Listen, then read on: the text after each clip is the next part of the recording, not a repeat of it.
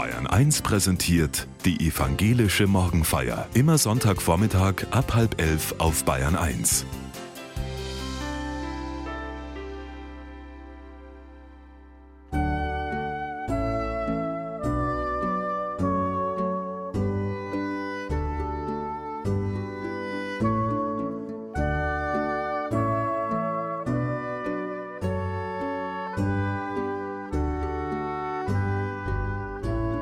Geschwister kennen es, Ehepaare, Kollegen.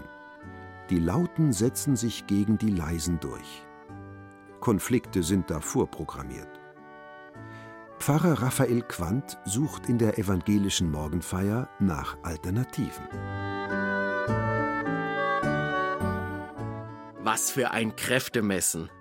Ich komme aus einer Arbeitsgruppe, die das Ziel hat, unsere Abteilung neu zu strukturieren.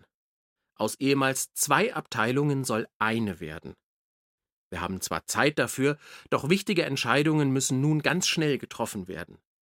Welche Aufgaben sind wichtig? Was muss unbedingt gemacht werden? Wie können Gelder eingespart werden? Die Sitzung dauert vier Stunden, und die Argumente fliegen nur so durch den Raum.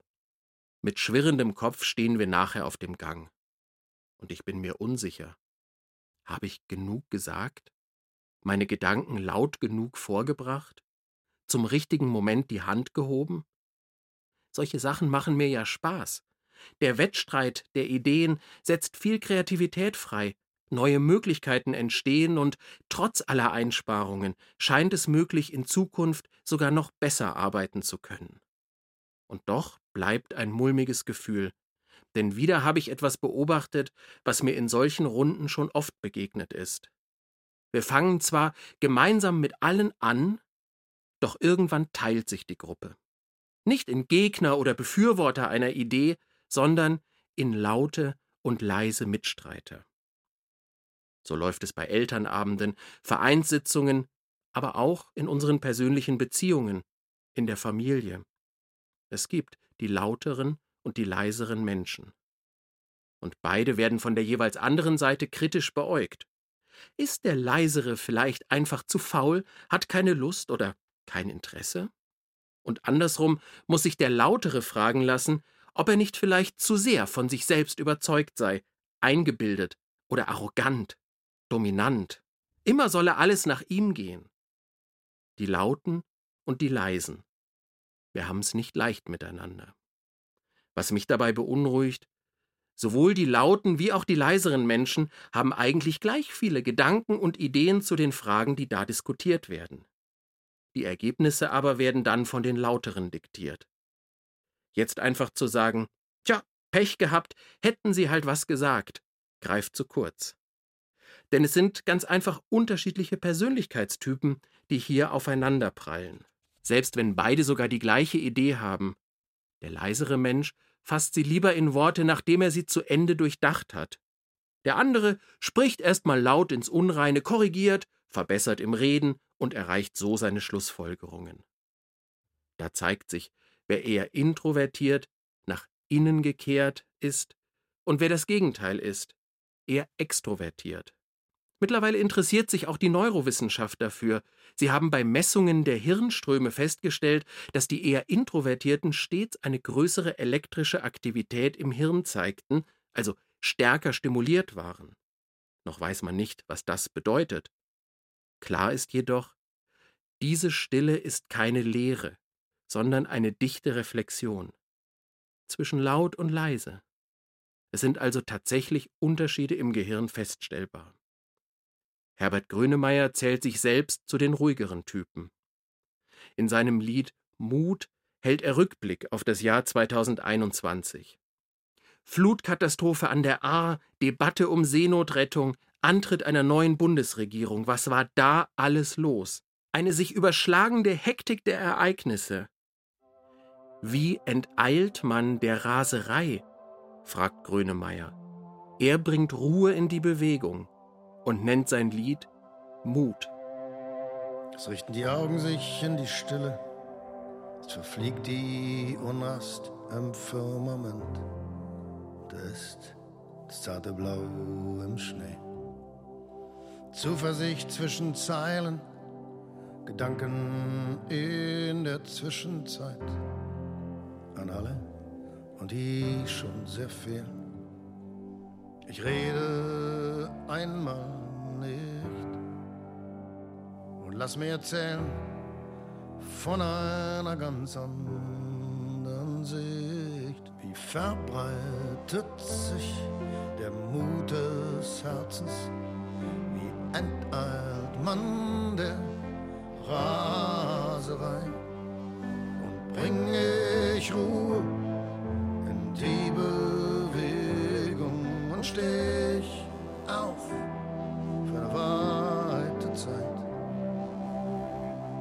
Wer heute eher introvertiert ist, hat es schwer in unserer Welt. Schnell wird man übersehen, überhört, denn das Tempo ist enorm. Die ständige Präsenz von WhatsApp, Twitter, Eilmeldungen und Nachrichten prasseln ohne Pause auf uns alle ein. Und es kostet schon enorm viel Kraft, sich dem tatsächlich zu entziehen. Ich bin in fünf sehr aktiven WhatsApp-Gruppen, wo ständig etwas passiert. Schon wieder 18 Nachrichten. Wenn ich mich dem entziehen will, muss ich die Gruppe bewusst stumm schalten. Oder ich muss bewusst eine digitale Auszeit einrichten, die ich natürlich vorher allen ankündige, um mich nicht sofort rechtfertigen zu müssen, dass ich noch nicht auf eine 30 Minuten alte Sprachnachricht geantwortet habe. Bezeichnend ist, dass der Satz Sorry, dass ich mich jetzt erst melde, schon eine Standardeinleitung bei vielen Unterhaltungen geworden ist. Denn es gilt heute nun mal als erstrebenswert, all das quasi mit Links zu erledigen, dabei gut vernetzt zu sein, all seine Anliegen gleichzeitig selbstbewusst zu vertreten. Natürlich gehört ein spannender Beruf ebenso dazu wie mindestens ein interessantes Hobby. Positiv wird gesehen, wer sein Leben in die Hand nimmt, weiß, wo es lang geht und charismatisch und humorvoll und trotzdem mit einer spielerischen Leichtigkeit und Gelassenheit auftritt. Die Lauten kommen mit solchen Anforderungen oft viel leichter zurecht als die Leisen.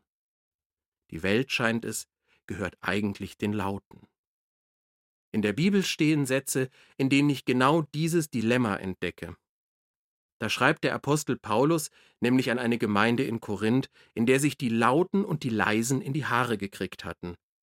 Er hat eine spitze Feder und macht das, was provokante Satire auch heute macht, um einen Missstand sichtbar zu machen. Er arbeitet mit Übertreibungen und ganz bewusst einseitig, um auf ein ganz bestimmtes Problem hinzuweisen. Wir finden uns dabei nicht in einer Diskussion, in der zwei Sichtweisen abgewogen werden, es geht viel tiefer. Paulus drängt auf Veränderung. Was töricht ist vor der Welt, das hat Gott erwählt, damit er die Weisen zu Schanden mache. Und was schwach ist vor der Welt, das hat Gott erwählt, damit er zu Schanden mache, was stark ist. Und was gering ist vor der Welt und was verachtet ist, das hat Gott erwählt, was nichts ist, damit er zunichte mache, was etwas ist, auf das sich kein Mensch vor Gott rühme. Das klingt hier in der Übersetzung von Martin Luther ziemlich kompliziert. Was schwach ist vor der Welt, das hat Gott erwählt. Also das, was es schwer hat, vor der Logik der Welt gut dazustehen, das gefällt Gott. Und mehr noch, sogar was töricht ist vor der Welt, das hat Gott erwählt. Und damit kann Paulus allerhand gemeint haben. Torheit, das könnte Faulheit, Dummheit oder Einfalt bedeuten. Auf jeden Fall eigentlich nichts, wofür es auf dieser Welt eine Medaille zu gewinnen gibt. Und so ist es auch völlig absurd, dass Paulus uns ja alle aufruft, töricht zu sein. Darin liegt die Ironie dieser überzeichneten Worte. Hier geht es Paulus um den Gegensatz, er braucht einen Hebel, um die Welt der Starken aus den Angeln zu heben. Er braucht einen Ansatz, um die Welt, wie sie heute ist und damals schon war, zum Einsturz zu bringen.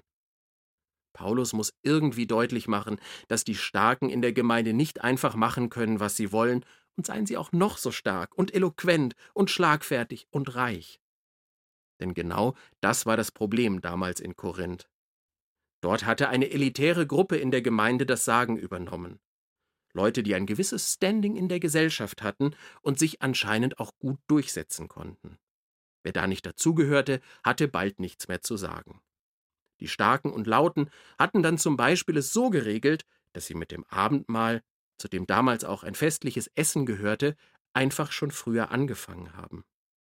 Sie saßen also schon bei Tisch und aßen in aller Ruhe bereits, während die sogenannten einfachen Leute noch nicht mal vom Feierabend träumen durften. Wenn es bei denen dann endlich soweit war, wenn sie müde und erschöpft in der Gemeinde auftauchten, da waren die Teller leer und nur noch die Reste übrig. Die langen Gesichter kann ich mir vorstellen. Wenn ich heute lese, was Paulus damals geschrieben hat, dann sehe ich da nicht nur den Kämpfer gegen die Arroganz und die Anmaßung der Macht. Ich sehe auch den Prediger und Seelsorger, der Menschen zusammenbringen möchte. Über Grenzen von arm und reich, von stark und schwach, von laut und leise hinweg. Denn das Pochen auf Stärke trennt uns Menschen voneinander. Das reißt Gräben auf. Denn die Demonstration von Stärke sucht Abgrenzung. Man will ja stärker sein als der andere. Unsere Schwächen aber verbinden uns Menschen eher miteinander. In den Bruchlinien des Lebens finden wir einander, kommen wir einander nahe, entsteht Augenhöhe, Vertrauen und Nähe. Paulus erinnert die Starken also an ihre Schwäche und die Schwachen an ihre Stärke. Er stellt uns alle wieder auf einen gemeinsamen Boden, und das ist der Boden des Menschseins. Im Neuen Testament hat es einen Namen. Jesus der Christus. Gott als Mensch, genau darin stark, dass er Schwäche zeigt und ablehnt, was die Welt unter Macht und Stärke versteht.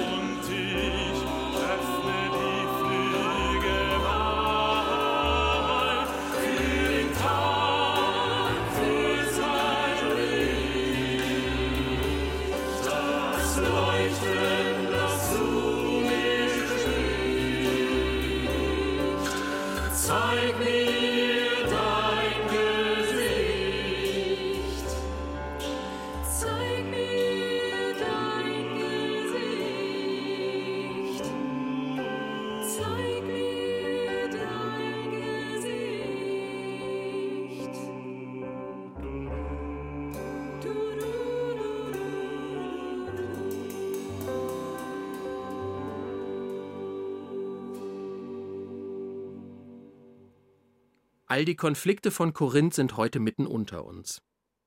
Mich bewegt zum Beispiel, wie selbstverständlich sich Besserwisserei und Überheblichkeit in unser Miteinander einschleichen. Neulich war ich auf einer europäischen Konferenz zum Thema Kirche und Demokratie. Als westeuropäische Kirchen traten wir viel lauter auf als die Diasporakirchen Mittel- und Osteuropas. Das geschieht sicher mit den besten Absichten, doch wissen die Lauten auch wirklich besser, worin die Antworten auf die drängenden Fragen unserer Zeit liegen? Meinen wir wirklich, allen alles erklären zu können und zu müssen?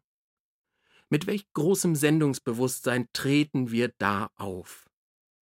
Kirchen und Religionen können aber, da bin ich mir sicher, einen viel wertvolleren Beitrag zum Miteinander auf der Welt leisten, wenn die Menschen da noch besser werden im gegenseitigen Zuhören und skeptisch werden, wenn Religion und Macht eine Allianz bilden. Denn was sich religiös begründen und überhöhen lässt, das ist ja auch für Diktatoren und Autokraten, damals wie heute, interessant. Nicht wenige haben sich auch ganz bewusst mit Religionen verbündet, um das eigene Handeln auch im religiösen Licht erstrahlen zu lassen. Auch wenn es um Krieg und Besatzung und Terror geht. Ich glaube, es gibt nur einen Weg, den Diktatoren den Wind aus den Segeln zu nehmen, wenn die leisen Stimmen gehört werden, die von Nächstenliebe und Gottesliebe reden, vom Schutz der Schwachen und vom Eingeständnis, dass wir Menschen uns nicht selbst retten oder erlösen können. Genau das Gegenteil nämlich behaupten Diktatoren und Autokraten. Ich rette euch, ich gebe euch alles, was ihr braucht, ihr seid auserwählt und nicht jene anderen die es gemeinsam zu bekämpfen gilt. Macht euch laut, schreit der Sänger der Indie-Rockband Matzen verzweifelt ins Mikrofon. Sagt, was ihr denkt, dann hört man euch auch. Und von allein hören keine Kriege auf. Der verzweifelte Ruf, den Leisen doch endlich mehr Gehör zu verschaffen. All die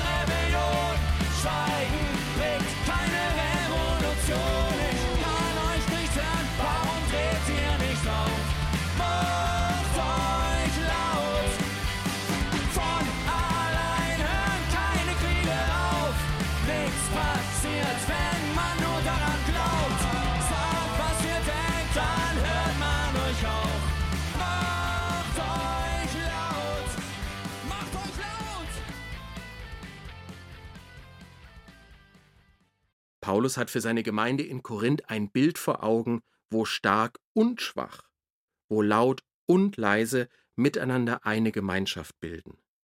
Und darin liegt, davon bin ich überzeugt, auch heute der Schlüssel zum Erfolg. Was nicht hilft, ist ein Schwarz-Weiß-Denken, wo die eine Seite nur positiv und die andere nur negativ gesehen wird. Allah, die Stillen haben eh nichts beizutragen und die Starken wollen nur posen, so in der Art.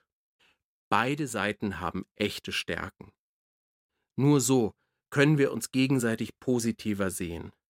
So hat die, die redegewandt und schlagfertig die Diskussion meistert, vielleicht wirklich geniale Ideen.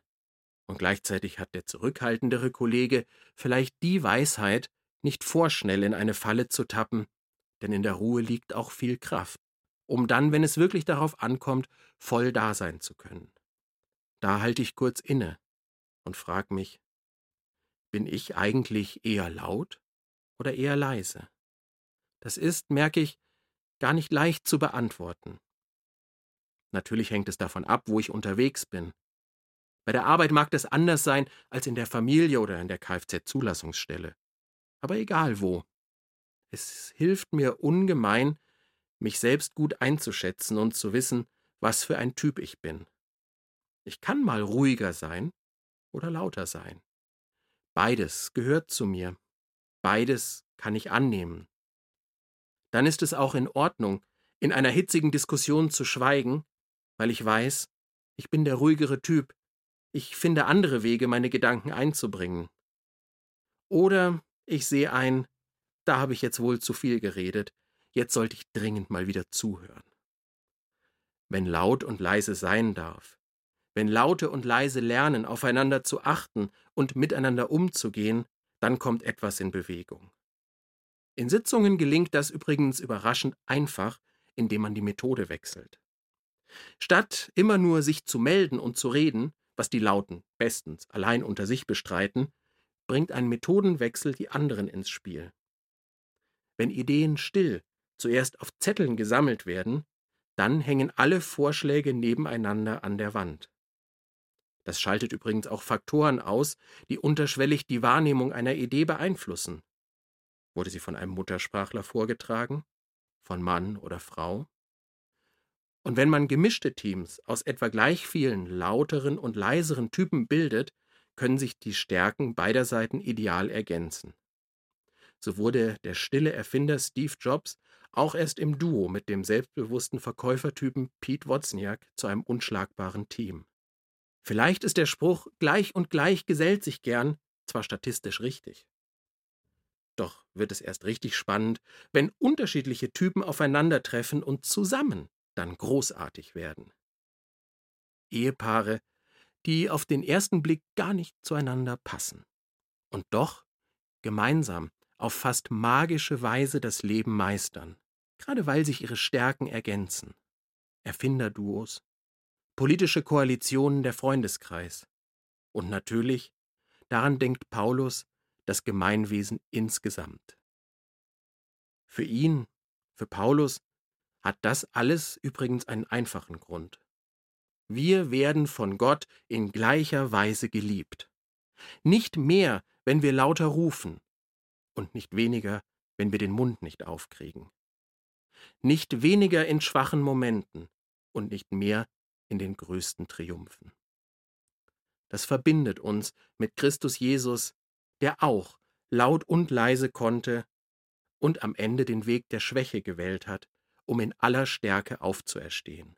Oder wie Paulus sagt, Durch ihn aber seid ihr in Christus, Jesus, der für uns zur Weisheit wurde durch Gott und zur Gerechtigkeit und zur Heiligung und zur Erlösung, auf das gilt, wie geschrieben steht, wer sich rühmt, der rühme sich des Herrn. wir sind alle gemeinsam in Christus Jesus geborgen. Also bringt es auch nichts, seine eigenen Erfolge zu betonen, sondern lieber, wie er sagt, sich des Herrn zu rühmen. Heute würde man vielleicht sagen, wenn du auf etwas stolz sein möchtest, dann sei stolz und dankbar dafür, was Gott dir gegeben hat. Das kann die Gabe des Lauten oder Leisen sein. Das kann die Kraft der Stille oder das sprühende Feuerwerk der Worte sein. Das können Lebensphasen der Stärke und des Erfolgs sein, aber auch Zeiten der Krise, des Umbruchs und der gefühlten Hilflosigkeit. Paulus hat in Korinth einmal auf den Tisch gehauen und ganz provokant dafür gesorgt, dass die unterschiedlichen Menschen besser aufeinander achten. Neues entsteht, wenn Laute und Leise, Starke und Schwache ihre Kräfte vereinen. Was für eine Motivation, da beharrlich zu bleiben. Und nicht zu resignieren, weil man das letztes und vorletztes Jahr auch schon versucht hat. Bei Paulus erlebe ich eine himmlische Energie für ein neues, besseres Miteinander. Für das neue Jahr nehme ich sie als Rückenwind.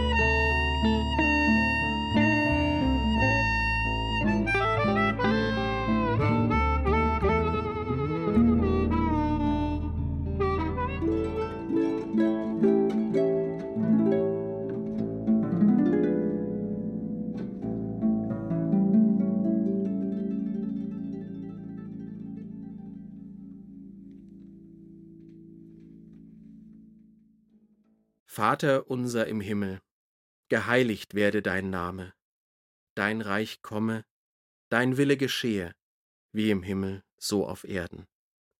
Unser tägliches Brot gib uns heute und vergib uns unsere Schuld, wie auch wir vergeben unseren Schuldigern. Und führe uns nicht in Versuchung, sondern erlöse uns von dem Bösen, denn dein ist das Reich und die Kraft und die Herrlichkeit in Ewigkeit. Amen. Gott segne dich und behüte dich. Gott lasse sein Angesicht leuchten über dir und sei dir gnädig. Gott erhebe sein Angesicht auf dich und gebe dir Frieden.